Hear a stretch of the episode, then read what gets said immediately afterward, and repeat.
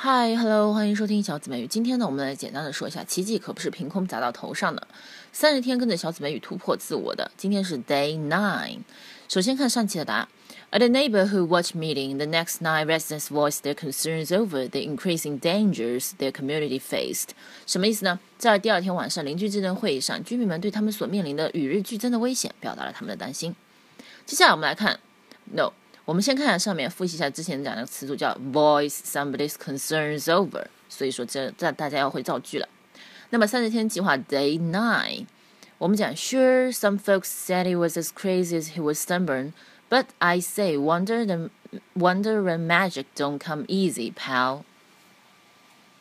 我们先看音标吧，看几个稍微难的单词。这句话并不是特别好读，因为很多连读。如果你要读得很好的话。 首先，stubborn，stubborn 这个注意的，呃，stubborn 看音标，folk 注意这个 folk 这个 l 是不发音的，所以是 folk。然后 wonder，wonder，magic，magic 注意这个哎，magic，magic。首先呢，我们来看一下连读和吞音。Sure, some folks said it was a. Sure, some folks said it was. Said it was a. Was a. crazy as it was stubborn, crazy as it was stubborn, stubborn. But I say wonder and magic don't come easy. 注意连读吞音的时，呃，注意连读的时候呢，不要太明显，可以轻轻的带过。Sure, some folks said he was as crazy as he was stubborn, but I say wonder and magic don't come easy, pal，对吗？大家就是尽量放松的读。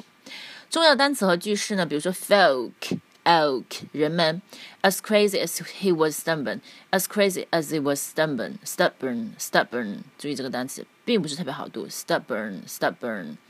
场景一，我和你说，成功来之不易，你需要多努力。小紫让你好好学英语哦。